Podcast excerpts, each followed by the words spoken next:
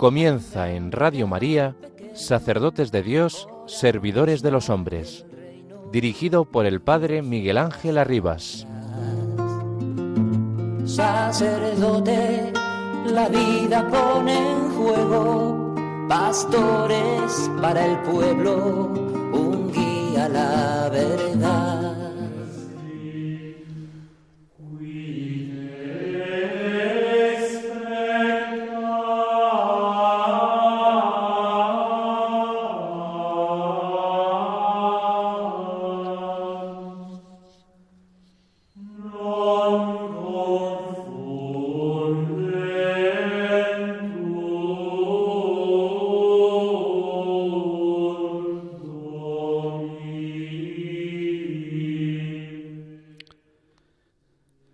San Ignacio de Loyola escribe en una carta que los ejercicios espirituales son todo lo mejor que yo en esta vida puedo pensar, sentir y entender, así como para el hombre poderse aprovechar a sí mismo, como para poder fructificar, ayudar y aprovechar a otros muchos.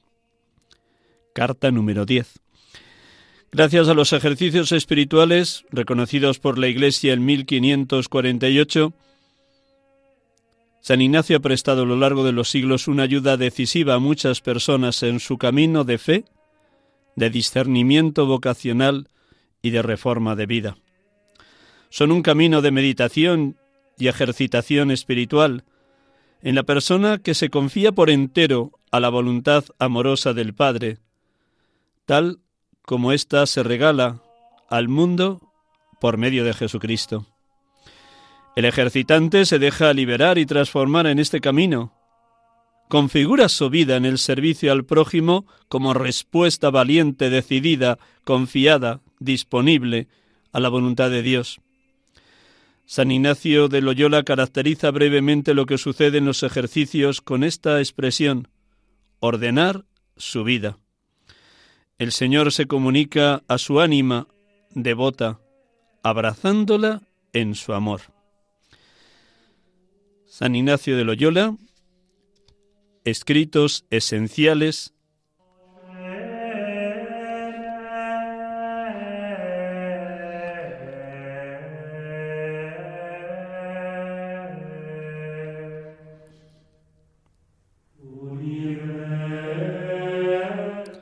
Buenas tardes hermanos y amigos de Radio María. Estamos aquí en los estudios centrales de Radio María, Paseo Lanceros, Cuatro Vientos, Madrid, para ofrecerles un domingo más este programa que llamamos desde hace años Sacerdotes de Dios y Servidores de los Hombres.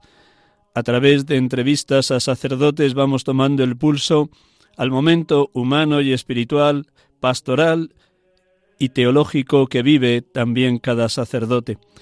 He tenido la dicha de poder participar en esta última semana en unos ejercicios espirituales para sacerdotes en el santuario Castillo de Javier en Navarra, a través de la sabiduría, la hondura, la belleza, la humildad de un padre jesuita, Santiago Arzubialde, que ya con sus 83 años se sigue atreviendo a impartir ejercicios porque tiene un corazón de oro y una cabeza muy lúcida a la hora de ofrecer los puntos que ya San Ignacio de Loyola dejó a los jesuitas, a la Compañía de Jesús y a toda la Iglesia Universal como itinerario en ese tiempo de silencio, soledad, encuentro con Cristo, escucha de la palabra, disponibilidad a la voluntad divina, para quitar afectos desordenados y para buscar y hallar en todo la voluntad de Dios.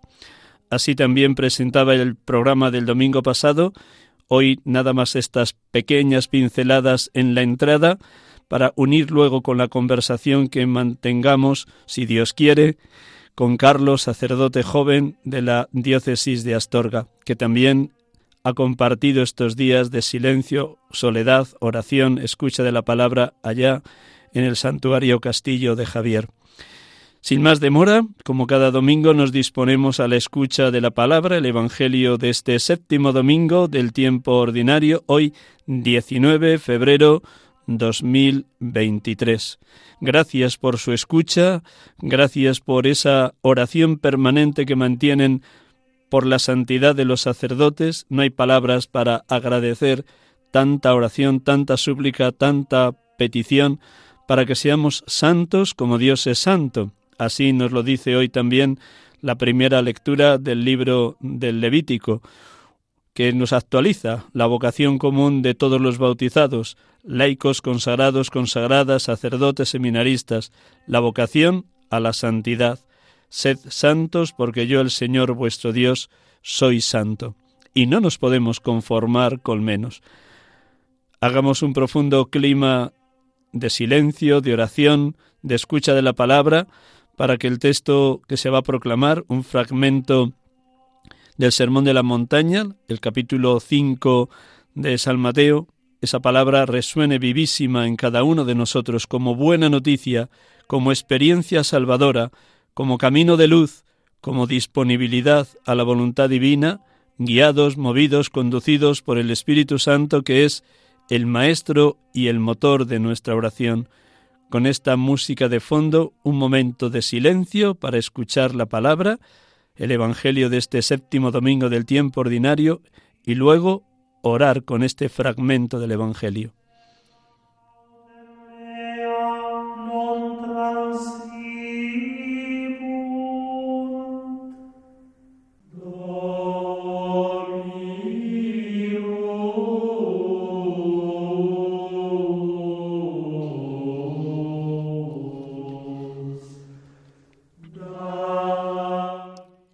Del Evangelio según San Mateo.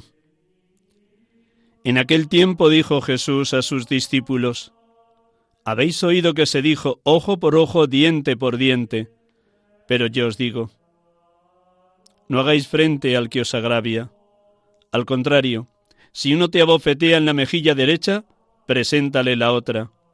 Al que quiera ponerte pleito para quitarte la túnica, dale también el manto. A quien te requiera caminar una milla, acompáñale dos. A quien te pide, dale. Y al que te pide prestado, no lo rehuyas.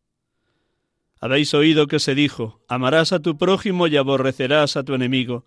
Pero yo os digo, amad a vuestros enemigos y rezad por los que os persiguen, para que seáis hijos de vuestro Padre Celestial, que hace salir el sol sobre malos y buenos, y manda la lluvia a justos e injustos.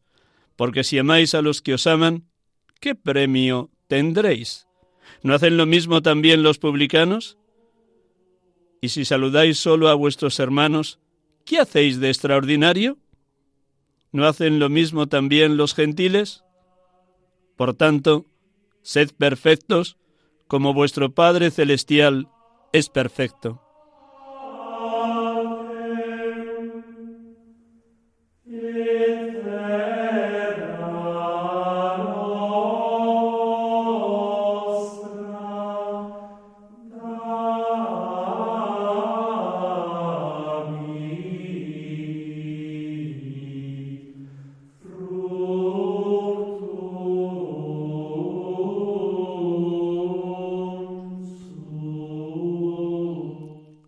Alabado seas, Padre Dios, porque tu Hijo, el Santo de los Santos, nos llama a ser perfecto como tú, Padre, eres perfecto. No por nuestros méritos, logros o conquistas personales, pastorales o evangelizadoras, no por nuestros esfuerzos espirituales, sino por la gracia de tu Espíritu, por tu bendición continua, por hacernos partícipes de tu vida divina en cada sacramento, o en cada espacio orante o de escucha de la palabra, o en cada gesto de servicio generoso, desprendido, gratuito, a quien nos necesita. Sí, gracias, Padre, porque esta llamada a la santidad actualiza nuestro bautismo, nos saca de la tibieza o de la rutina en la que tantas y tantas veces solemos caer, nos alienta en el crecimiento espiritual, nos va transformando en imagen viva de tu Hijo, nos empuja a dar la vida por ti y por la Iglesia en favor de la justicia y la paz, la reconciliación y la verdad. Ahí donde tú nos envías o nos ha enviado la Iglesia, o ahí donde nos desenvolvemos habitualmente. Gracias, Padre. Bendito seas, Jesucristo, porque el testimonio de tu propia vida nos enseña y nos motiva para amar a los enemigos y orar por los que nos odian y nos persiguen. Tú mismo exclamaste en el Calvario cuando te crucificaban, Padre, perdónalos porque no saben lo que hacen. Danos la luz y la fuerza por tu Santo Espíritu para no odiar a nadie, para orar continuamente por aquellos que nos cuesta más, para saber perdonar setenta veces siete como tú propones en el Evangelio. Gracias. Bien sabes, Cristo Jesús, como muchos cristianos, incluso teólogos y biblistas, piensan que esta exigencia del amor a los enemigos es una utopía, algo inalcanzable, un sueño. Y ciertamente lo es si lo miramos solo con las fuerzas humanas, con los criterios de este mundo, de esta humanidad actual. Porque lo que brota más habitualmente en las relaciones humanas es ese ojo por ojo y diente por diente. El que me la hace, me la paga. Pero el testimonio de los mártires, oh buen Jesús, oh buen pastor, nos muestra cómo ellos fueron capaces de perdonar a sus verdugos, cómo oraban por aquellos que les estaban torturando, y cómo incluso a las puertas de la muerte repetían tu misma exclamación en tu crucifixión. Padre, perdónalos porque no saben lo que hacen. Gracias, siervo de los siervos Cristo, por dejarnos el testimonio de los mártires como prueba evidente de tu acción maravillosa en los que han sido perseguidos, torturados o condenados a muerte. Bendito y alabado seas, Espíritu Santo, porque haces posible lo que humanamente parece imposible, porque todo es posible para el que tiene fe, para el que pide con confianza, para que el que suplica el don de fortaleza venido de ti, lo obtenga en medio de sus muchos sufrimientos y padeceres. Gracias, Espíritu de la verdad, Espíritu del amor, porque colmas de fortaleza a los cristianos perseguidos en la hora presente, a los que padecen injusticias, a los que vuelven, devuelven bien por mal, al que preste su ropa, al que acompaña en el camino del que va solo, al que presta su dinero en pura y total gratuidad. Bendito seas, Espíritu de Dios, porque tu amor hace posible lo que humanamente es imposible. Gracias, porque tu luz nos hace ver la luz, tu fuerza y tu gracia nos va santificando. Cuando participamos a diario de la Eucaristía, de esa vida divina que en Cristo se nos da en total entrega, actualizando su sacrificio de la cruz. Bendito y alabado seas, Padre, bendito y alabado seas, Hijo, bendito y alabado seas, Espíritu Santo, Dios amor, Dios Trinidad, perfectísima comunión de los tres. Bendito y alabado seas.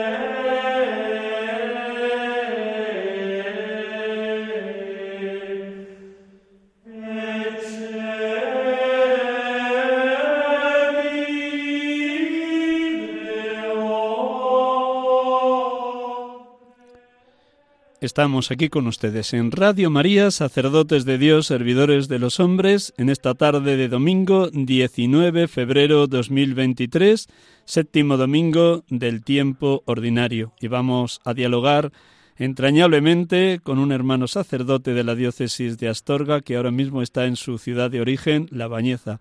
Buenas tardes, Carlos. Buenas tardes, Miguel Ángel. Un millón de gracias por prestarnos estos minutos de la tarde del domingo que te robamos en tu casa, ahí con tu padre y con tu hermana en La Bañeza. Muchísimas gracias. Encantado. encantado. Pues nada, luego te dejamos hablar con toda la alegría del mundo, porque de la abundancia del corazón habla la boca. Pues te presento a nuestros oyentes para que te ubiquen y te sitúen. Carlos Hernández Prieto nació en La Bañeza el 1 de noviembre de 1985, hijo de José Antonio y María de los Ángeles, fallecida ya su mamá por cáncer en, el 2012. Tiene también una hermana que se llama Raquel. Antes de entrar en el seminario estudió con las Carmelitas de la Caridad Vedruna en La Bañeza y luego empezó ingeniero industrial en la Universidad de León. Acabado los estudios de la ingeniería industrial, pidió el ingreso en el seminario de Astorga en el verano del año 2009. No habiendo seminario más que otro chico en aquel tiempo, en el que comenzaba, el obispo decidió enviarlos a los dos a que se formaran con otros seminaristas en otro seminario, y en el caso de Carlos fue enviado al seminario de Getafe.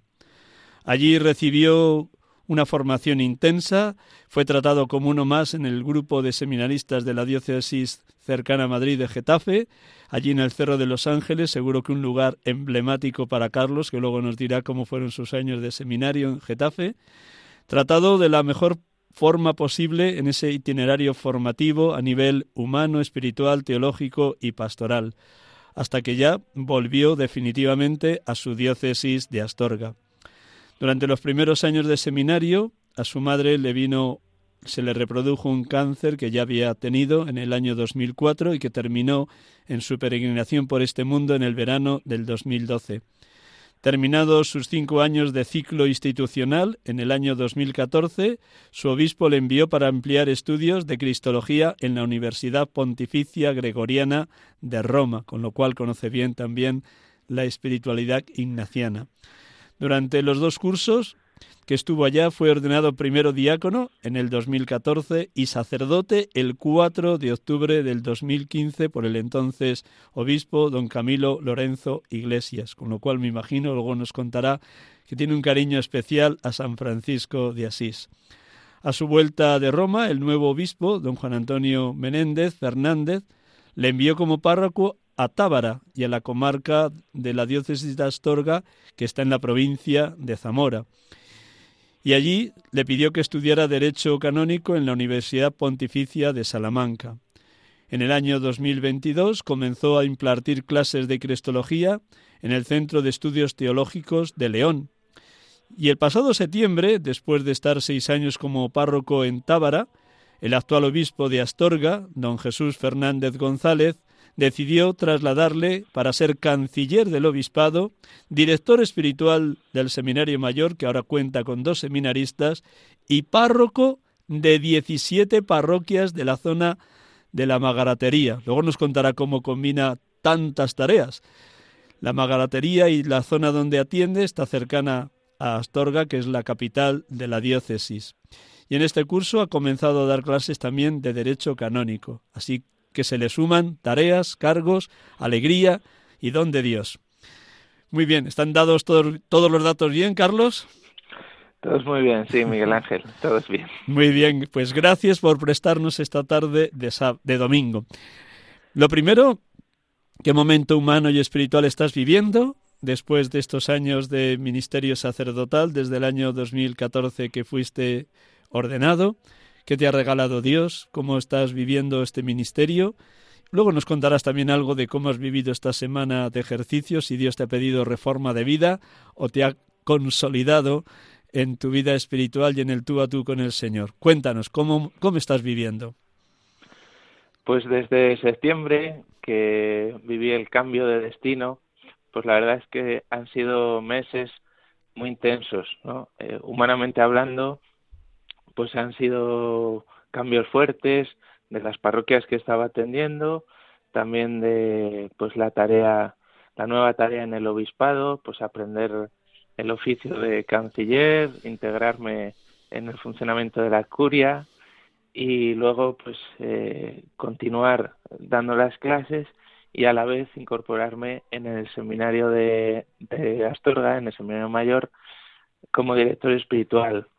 Han sido muchos cambios de, de repente y la verdad es que pues no ha sido una tarea fácil, ¿no? La, la adaptación a todas estas nuevas tareas, pero eh, pues en medio de, de esta adaptación me ha ayudado mucho pues darle gracias al Señor por estas misiones que me encomienda y reconocer que el Señor en lo que nos pide nos quiere dar. Es decir, pues si me pide estar atendiendo la oficina de la Cancillería, la Secretaría General del Obispado, pues eh, me da ¿no? el poder servir a muchos compañeros, atender las solicitudes de muchos compañeros sacerdotes, de parroquias, de congregaciones religiosas que hay en la diócesis, poner el granito de arena ¿no? que puedo para pues ayudarle en, tareas burocráticas, permisos, autorizaciones. Y esto es, eh, esto es bonito, ¿no? Poder eh, servir en esa tarea pues con un horizonte más diocesano. Me decía un sacerdote amigo, en plan de broma, que si era el secretario del obispado de la diócesis, pues en el fondo era también su secretario, ¿no? Y, y bueno, es, es un poco verdad, ¿no? Es un servicio eh, así, pues a muchas personas y le doy gracias a Dios por ello. En el seminario, sí. Sí, sí, sí, sí, en el seminario. En el seminario, pues aprendiendo también el oficio de director espiritual. Era pues algo que nunca hubiera pensado, la verdad. Eh, siempre pues tuve mucha estima y, y, me parecía, pues me parece, ¿no? Una labor eh, delicada, muy valiosa y de gran responsabilidad, pero pues vi también que, que me da esa posibilidad, ¿no? De, de ayudar, de acompañar a los seminaristas en el foro interno, en el foro, en el foro de la conciencia, pues para bueno, eh, seguir discerniendo, contrastando la vocación y acrecentando esa amistad con el Señor que se ha de ir consolidando durante los años de, seminario hasta llegar la ordenación y luego pues seguir creciendo, ¿no? Pero desde esa perspectiva, ¿no? De que en lo que me está pidiendo el Señor y la Iglesia, pues también me está dando, ¿no? La oportunidad de, de servir, de ser generoso. Y en las parroquias, por último, Ahí la verdad es que la adaptación ha sido más fácil porque venía con la experiencia anterior en Tábara, en, las otras parroquias que atendí los primeros años de ministerio. Y ahí pues estoy descansando mucho, ¿no? Descansando en el sentido de disfrutando, eh, acudiendo a celebrar los sacramentos con la ilusión de ir conociendo a las personas y de, y de ir pues iniciando este camino de fe junto a ellas, ayudándoles en todo lo que pueda. Tres cosas has dicho muy hermosas, intenta unirlas y bueno, si cabes, con mucha paz. Por un lado, descubro al hilo de lo que has dicho, de lo que te han dicho también otros hermanos sacerdotes, que el Señor te ha ido educando en ser muy contemplativo en la oración para ser también contemplativo en la acción y por tanto que Dios te va concediendo no salir de su presencia también cuando estás ahí en la Secretaría y en la Cancillería del Obispado, cuando recibes a hermanos sacerdotes o a religiosos religiosas para asesorarles a nivel jurídico. Por otro lado, me imagino que en ese aprendizaje de ser director espiritual que no esperabas, has rebobinado y has intentado también recuperar lo que te enseñaron los directores espirituales del seminario de Getafe. Me imagino que te ha quedado huella y eso también ha sido aprendizaje desde la vida, desde cómo ellos llevaban y ejercían el ministerio. Y por último, en los pueblos, enhorabuena de que te haya costado poco la, la transición de Tábara a estos 17 pueblos de la Magaratería, ver también que si uno es contemplativo en la acción, en cada lugar, en cada persona, en cada parroquia, sientes, palpas, notas la presencia de Cristo. Respóndeme a estas tres cuestiones. La, la, verdad es que Miguel no, no sé muy bien a qué te refieres. Eh, ¿Te refieres a que... No, que Dios te ha ido bueno, enseñando pues, a ser contemplativo en la acción, sí, que sientes sí, eso, ¿no? Sí, siento que, que la contemplación, sobre todo, pues me ayuda a, reconocer no la misión la misión que, me encomienda y, y, también el fondo no el, el, eh, no ver el ministerio no el servicio pastoral pues de una manera así más eh, pues burocrática o, o bueno pues como un gestor sino descubrir que, que hay un, unos dones muy grandes no en el ministerio pues desde eso, acompañar, gestionar, eh, asesorar ¿no? a las personas que acuden a la Cancillería, que también tiene pues eh, sus momentos difíciles, ¿no? Porque hay, hay pues cosas en las que hay que decir orientar, reorientar, ¿no? La intención de las personas y luego en el seminario, en la dirección espiritual, pues efectivamente, ¿no? Eh, la experiencia en el, seminario de Getafe, el acompañamiento allí de, del que fue mi director espiritual, Francis, pues eh, me sirve, me está sirviendo mucho, ¿no? Y también tenemos otro director que no me acompañaba, pero que ambos eran referencia para, para todo el seminario. Te sirve mucho y es cierto que te das cuenta de que el aprendizaje es eh, como por osmosis, ¿no? Muchas cosas las vamos aprendiendo conforme pues vivimos, las vivimos, ¿no? Experimentamos cómo las viven los demás y eh, el recuerdo pues también puede servirnos en la familia, ¿no? Cómo se van aprendiendo a los comportamientos, las reacciones de, de los padres, sobre todo, pues eh, también a nivel espiritual, ¿no? En el seminario eh, estos meses que he regresado a la vida del seminario, constantemente estoy recordando ¿no? la vida en el, en el seminario de Getafe, en mi etapa de formación, a la que estoy muy, a la diócesis de Getafe estoy muy agradecido porque, bueno, pues dedicó muchos medios para, para darme una buena formación y desinteresadamente, sabiendo que, que me iba a ir entonces, bueno, pues eh, también ese agradecimiento eh, lo, estoy teniendo muy presente. Y en las parroquias, pues eh, es verdad que, que la contemplación ayuda a orientar la pastoral, porque en vista con ojos humanos es algo pobre, ¿no? En la asistencia de personas, las parroquias que atiendo tienen muy pocos fieles viviendo en ellas entre todas, pues quizás haya unas 400 personas viviendo actualmente en 17 poblaciones. Hoy tuve dos misas esta mañana. En la primera había siete personas, me parece, u ocho. En la segunda había un grupo más numeroso, quizás unos 35, 30, 35. Humanamente, pues parece que, que es una labor pues eh, con pocos destinatarios, pero también me ayuda a pensar, ¿no? El bien que les puede hacer a, esas personas concretas en eh, semana a semana, pues acercarse al Señor, poder participar en la Eucaristía, personas ancianas que no tienen medios muchas veces para acercarse a otro lugar y el bien que les puede hacer, ¿no? Eh, el estar cerca del Señor, permanecer a su lado, escuchar su palabra, recibir la Eucaristía.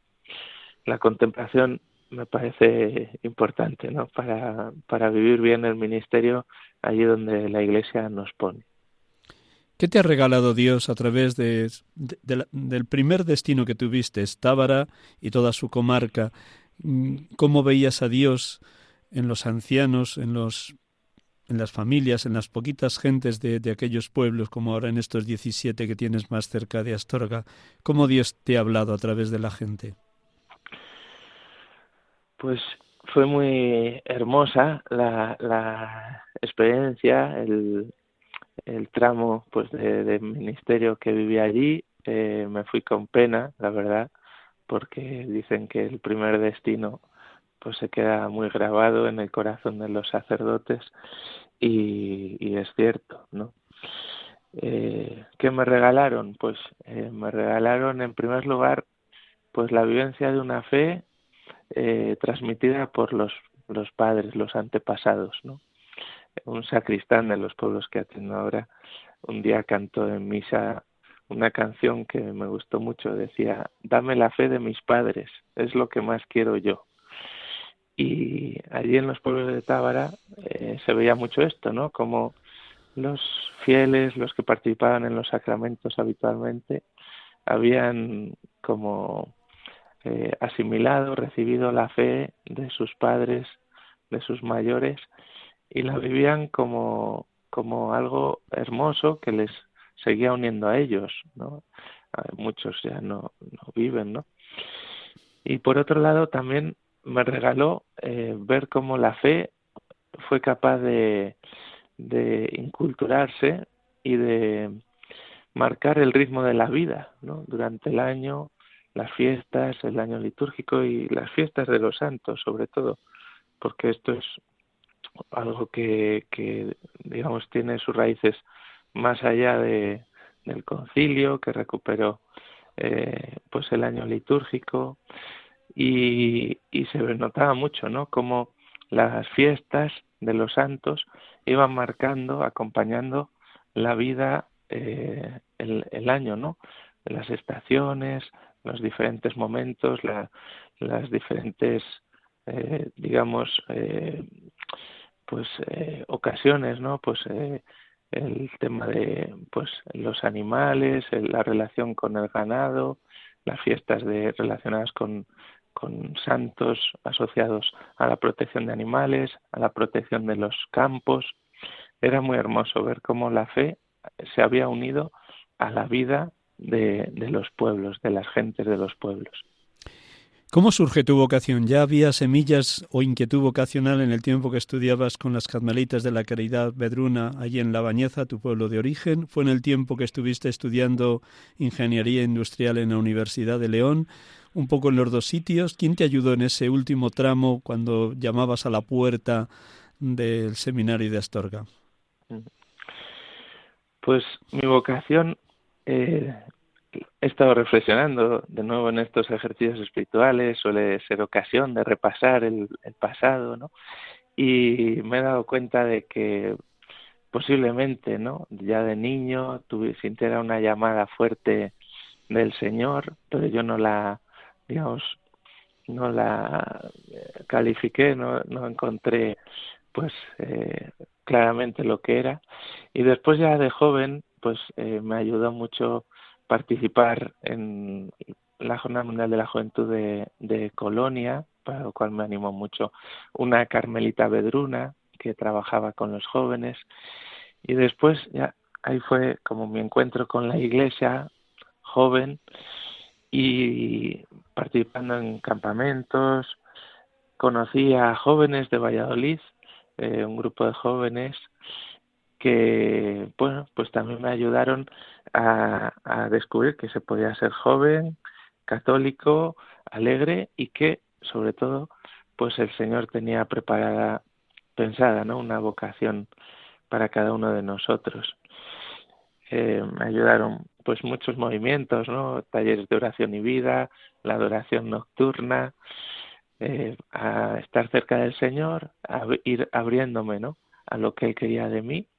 Y en la época de la ingeniería, los últimos años de la ingeniería, los viví así, ¿no? Con una alegría profunda de saber que el Señor tenía pensado algo para mí y abierto a lo que fuera. Y poco a poco me fui dando cuenta que me llamaba el sacerdocio, ¿no? Porque sentía como atracción hacia la presencia del Señor, a estar mucho con el Señor, los sacramentos, empecé pues a comprender de otra manera no el ministerio sacerdotal y fui descubriendo ¿no? que lo que ponía en mi corazón el Señor era ese ese deseo de ser sacerdote por servir ciertamente era algo que durante muchos años no entró dentro de mi horizonte eh, por eso pues empecé una ingeniería y pensaba pues casarme posiblemente pero eso, digamos, se fue difuminando y fue centrándose mi corazón en el servicio a Dios y a la Iglesia, en el ministerio sacerdotal. Y ahí estuve acompañado pues sobre todo por un grupo de jóvenes de, de Valladolid, también un grupo de jóvenes de aquí de mi parroquia, eran más pequeños la mayoría, pero también me ayudaron a, a, vivir esos años en comunidad. Y luego, pues por personas consagradas, una consagrada de la Fraternidad del Sagrado Corazón de Jesús y sacerdotes, eh, un sacerdote aquí de la parroquia, de mi parroquia de origen, pues me, me acompañaron en ese proceso y finalmente vi que, que debía entrar al seminario y le pedí al obispo que me, que me admitiera.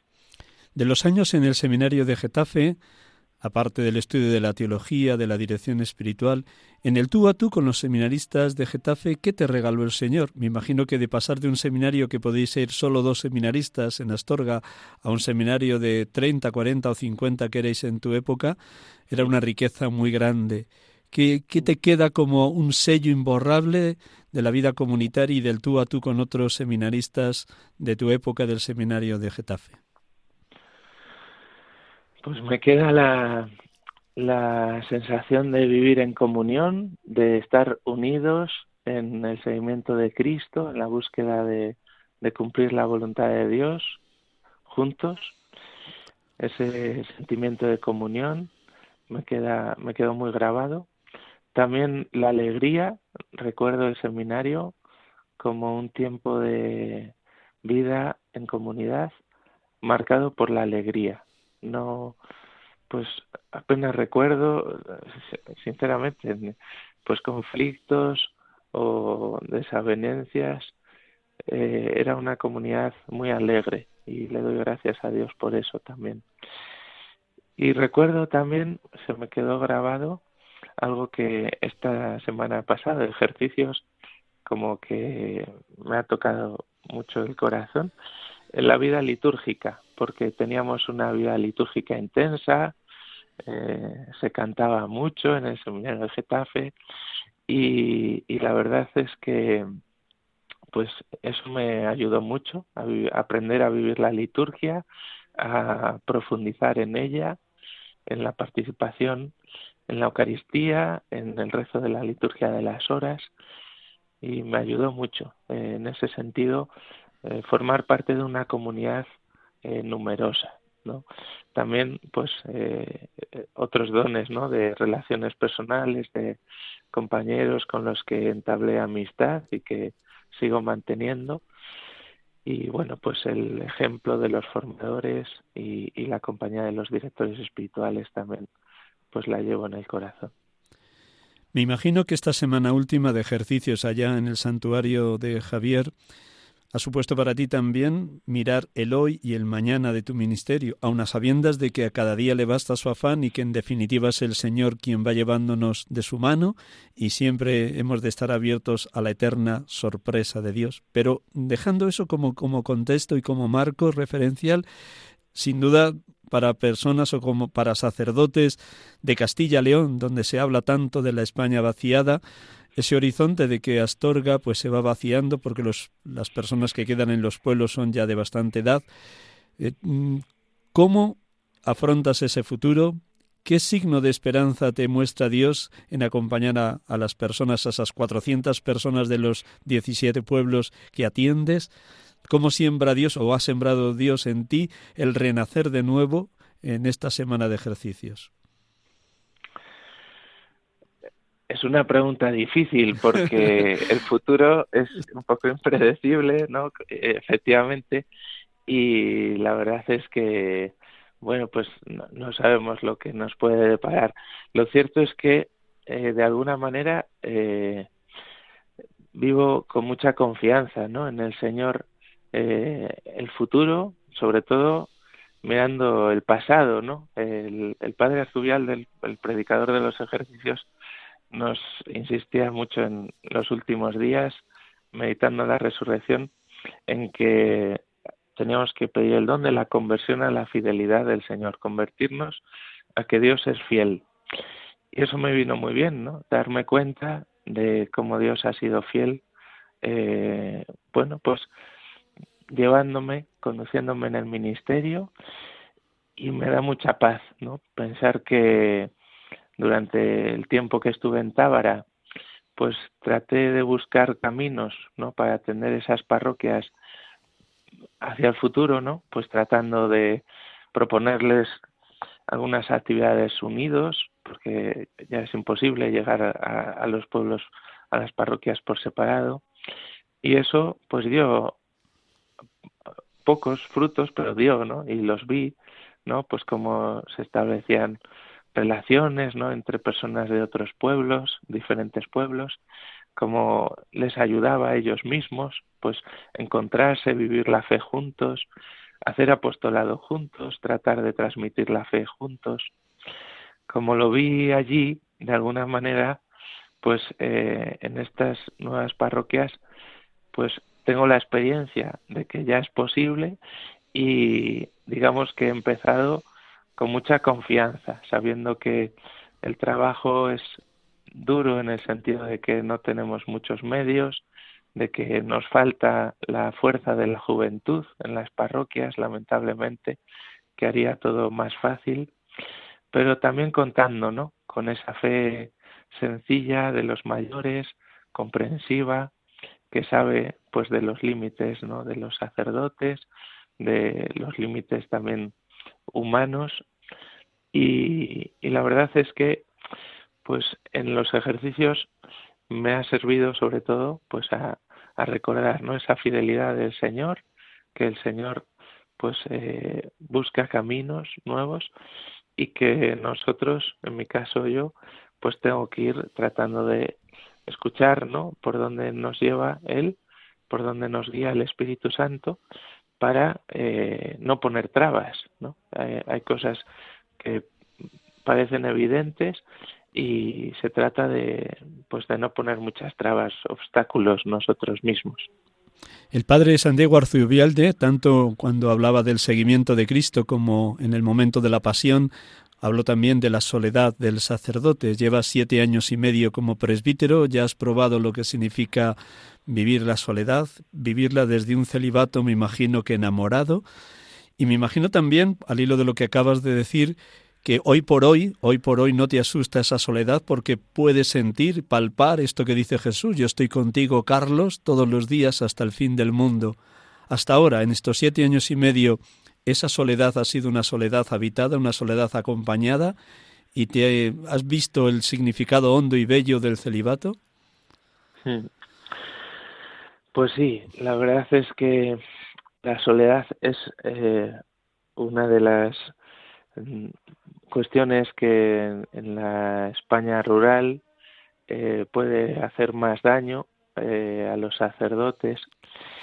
En mi caso, pues eh, humanamente me he sentido muy acompañado por mi padre, que ya jubilado pasaba todas las semanas unos días conmigo allí en Tábara y eso me ayudó mucho a mitigar ¿no? esa, esa soledad a nivel más humano, ¿no? De vivir en casa solo. Y luego, eh, pues eh, a nivel más espiritual, eh, me parece que es clave lo que has dicho, ¿no? Darnos cuenta de que el Señor está con nosotros siempre. Y, durante la pandemia me pasó una cosa que, que me, me ayudó mucho. Eh, cuando pues la gente no podía salir de casa, no podía ir a la iglesia a rezar.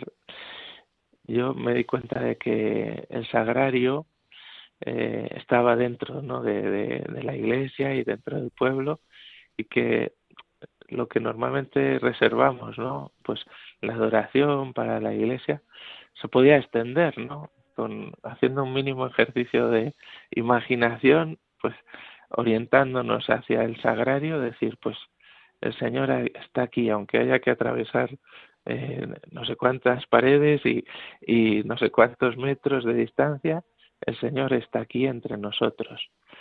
Esa experiencia de Jesús Eucaristía presente en medio de, nosotros me ha ayudado siempre mucho, fue fundamental a la hora de descubrir mi vocación, a la hora de la conversión también y también en este tiempo de ministerio, pues la presencia eucarística del Señor me ha sostenido mucho, darme cuenta y vivirlo, ¿no? Que eh, en el pueblo, en Tábara donde vivía o en el resto que atendía y ahora también, pues allí está el Señor, está con nosotros y si el Señor está con nosotros, pues eh, no podemos temer ¿no? a nada más. Me imagino que el haber sido llamado a ser canciller del obispado te está llevando a vivir una relación cercana y estrecha con tu actual obispo, don Jesús Fernández González, que por lo que le conozco y lo que me llegan de otros hermanos sacerdotes es muy cercano y muy, muy, muy humano. ¿Cómo te está enriqueciendo esta nueva misión en ese tú a tú con quien es tu pastor en la hora presente? En primer lugar, cuando me comunicó su decisión de nombrarme canciller, me sentí muy agradecido ¿no? por la confianza eh, puesta en mí, eh, pues con todas mis limitaciones, pero de, algún, de alguna manera pues eh, ha visto que, que puedo aportar ¿no? mi ayuda a la diócesis en esta tarea y le estoy muy agradecido por esa confianza en primer lugar. Y luego en ese trato más cercano, tú a tú, me gusta pues estar cerca de él, lo agradezco, me acuerdo mucho de los sacerdotes que, que están lejos de la capital, de Astorga, que le ven pues a lo mejor una vez al mes, me acuerdo mucho de ellos porque el vínculo con el obispo, la relación con el obispo, para nosotros es fundamental, para los sacerdotes, somos colaboradores del obispo. Y estar cerca de él me ayuda mucho a, vivir ¿no? esa, esa colaboración, esa eh, integración en el presbiterio, en el grupo de sacerdotes que le ayudamos a él ¿no? a, a cuidar a todos los fieles de la diócesis en el trato asiduo también pues lo vivo con cierta cierto peso de responsabilidad no porque a veces pues hay que pedir, hay que darle un vamos puntos de vista opiniones y ciertamente es una responsabilidad pero como dije al principio en lo que nos pide el Señor nos da ¿no? y, me da pues esa oportunidad de poner pues mi poca experiencia, mi punto de vista eh, por el bien de la diócesis para que pues mis aportaciones o mi ayuda puedan también servirle al, al obispo para luego pues decidir no eh, con libertad pero me, le doy gracias a Dios no en ese sentido pues por poder aportar, ayudar en lo que esté en mis manos. Como veis, el tiempo vuela en esta radio y en todas las radios. Gracias, de verdad. La última pregunta, ya retomando tu ejercicio del ministerio como director espiritual de los seminaristas. ¿En, en qué es en aquello en lo que más les estás insistiendo en estos meses que llevas como director espiritual? ¿Dónde acentúas más eh, lo que están llamados a vivir? En primer lugar, eh, diría dos cosas, eh, no solo una. En primer lugar, el discernimiento. A raíz de, bueno, unas catequesis del Papa Francisco sobre este tema, sobre el discernimiento, eh, me parece fundamental que en los tiempos en los que estamos aprendan bien a discernir a la luz del Espíritu, no simplemente con criterios humanos, ¿no? De eficacia, eh, por ejemplo, a nivel pastoral, pues eh, a veces tenemos la tentación, ¿no? De medir todo eh, con categorías de eficacia, de números y más los hombres, ¿no? Entonces, esto en primer lugar, el, el valor del discernimiento, también a la hora de seguir discerniendo su vocación y en segundo lugar, eh, la intimidad con el Señor. Me parece fundamental que aprendan a cuidar esto, lo valoren, no lo vivan simplemente como, como parte del horario, un deber, un, un tiempo fijado más, sino que eh, aprendan ¿no? Eh, a asimilar la necesidad de tener intimidad con el Señor, de, custodiar y valorar el tiempo de oración como, como el tiempo casi diría más importante de, de la jornada, eh, de su jornada, porque es el tiempo en el que están más, más abiertos a la voz del Señor y, y más recibiendo su amor. Entonces, estos dos puntos, ¿no? el, el valor del discernimiento y el valor de, de la oración. Muchísimas, muchísimas gracias. No te vayas, Carlos, ya que para ti fue tan importante en el tiempo de la pandemia la dimensión eucarística propia de todo bautizado, cuanto más de todo sacerdote. Vamos a concluir el programa con una oración de San Manuel González el obispo del Sagrario Abandonado, que seguro más de una vez has estado en la Catedral de Palencia junto a su tumba, para que tú también seas un sacerdote eminentemente eucarístico. Pero antes de rezar esta oración dirigida a la Virgen María, que no nos cansemos, Madre, la titula él, Vamos a, recordar a los oyentes quién eres, porque algunos seguro que se han incorporado al programa ya iniciado, pues para recordar que estamos hablando, que hemos hablado, que hemos tenido la dicha de escuchar la experiencia vital, vivísima, de Carlos Hernández Prieto, sacerdote de la diócesis de Astorga, nacido el 1 de noviembre de 1985, tiene por tanto es joven, 37 años. Fue ordenado el 4 de octubre del 2015, siete años y medio de ministerio, estuvo primero destinado en Tábara, en la zona de Zamora, y actualmente pues está como canciller del obispado de Astorga, profesor también de teología, director espiritual del seminario y atendiendo 17 pequeños pueblos de la magaratería de Astorga. Así que un millón de gracias, Carlos, por abrir tu corazón, por alentarnos a los que ya llevamos más tiempo en el ministerio a vivir con esa frescura que denotan tus palabras, tu experiencia, el regalo que Dios te ha hecho en estos siete años y medio. De verdad que gracias, Carlos.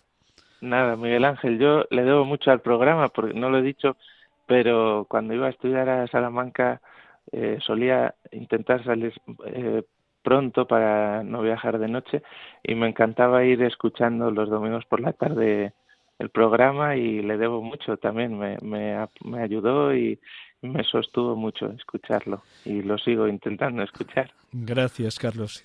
tenía una deuda contigo y bueno, pues hoy hemos pagado la deuda. Gracias por tu paciencia, por tu paciencia. Bueno, no, no, no.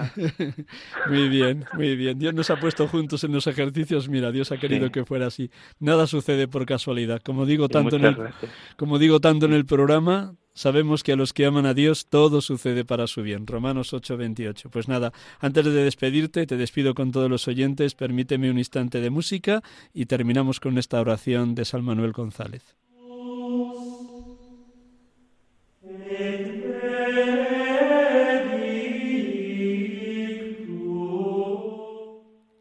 Madre nuestra, una petición, que no nos cansemos. Sí, aunque el desaliento por el poco fruto o por la ingratitud nos asalte, aunque la flaqueza nos ablande, aunque el furor enemigo nos persiga y nos calumnie, aunque nos falte el dinero y los auxilios humanos, aunque vinieran al suelo nuestras obras y tuviéramos que empezar de nuevo, Madre querida, que no nos cansemos firmes, decididos, alentados, sonrientes siempre, con los ojos de la cara fijos en el prójimo y en sus necesidades para socorrerlos, y con los ojos del alma fijos en el corazón de Jesús que está en el sagrario. Ocupemos nuestro puesto, el que a cada uno ha señalado Dios. Nada de volver la cara atrás, nada de cruzarse de brazos, nada de estériles lamentos mientras nos quede una gota de sudor o de sangre que derramar, unas monedas que repartir, un poco de energía que gastar, una palabra que decir, un aliento en nuestro corazón, un poco de fuerza en nuestras manos o en nuestros pies, que puedan servir para dar gloria a Él y a ti, y para hacer un poco de bien a nuestros hermanos? Madre mía, por última vez, morir antes que cansarnos. San Manuel González.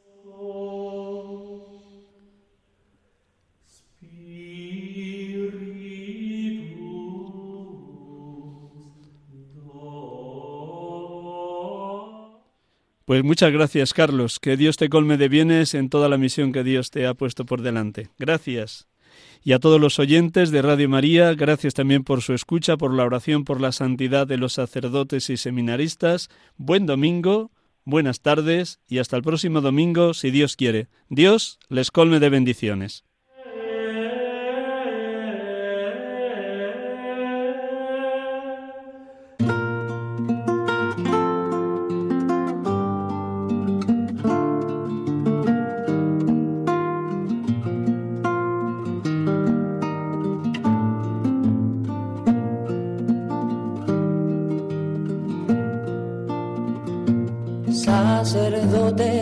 Acaban de escuchar el programa Sacerdotes de Dios, Servidores de los Hombres, dirigido por el Padre Miguel Ángel Arribas. Sacerdote, la vida pone en juego, pastores para el pueblo, un guía a la verdad. Sacerdote, tan rico en los esfuerzos, tan pobre los no quiero, pues quiere siempre ahora